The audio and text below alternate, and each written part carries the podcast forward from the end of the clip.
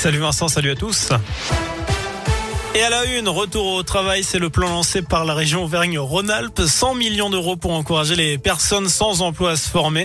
La collectivité prendra à sa charge les formations pour tous, les secteurs qui, tous les secteurs hein, d'ailleurs qui peinent à recruter, l'agriculture où 7000 emplois sont à pourvoir, l'hôtellerie-restauration, le BTP ou encore l'aide à la personne. Dans toutes ces filières, les candidats n'auront pas à débourser pour se former et la région s'engage à accepter toutes les candidatures.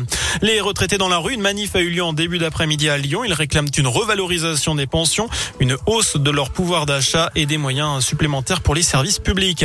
Quatre supporters lyonnais interpellés en marge du match OL Brondby hier soir à Dessine. Trois majeurs et un mineur ont été placés en garde à vue. L'un d'eux s'est invité sur le terrain. D'autres étaient entendus pour jet de projectiles, tentative de vol et détention et usage de fusées d'artifice.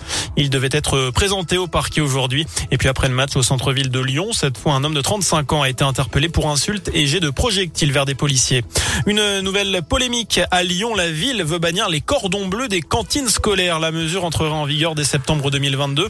Il faut dire que le cordon bleu industriel est sur la liste rouge des nutritionnistes, même si la plupart des enfants adorent ce plat. La décision vivement critiquée. Certains soupçonnent un moyen d'interdire petit à petit la viande dans la restauration scolaire. D'autres y voient un pied de nez à Emmanuel Macron qui avait demandé un cordon bleu pendant une visite dans un self. On ouvre la page des sports avec du basket. Retour sur les parquets pour l'Asvel. Les Villeurbanais reprennent la compétition ce soir.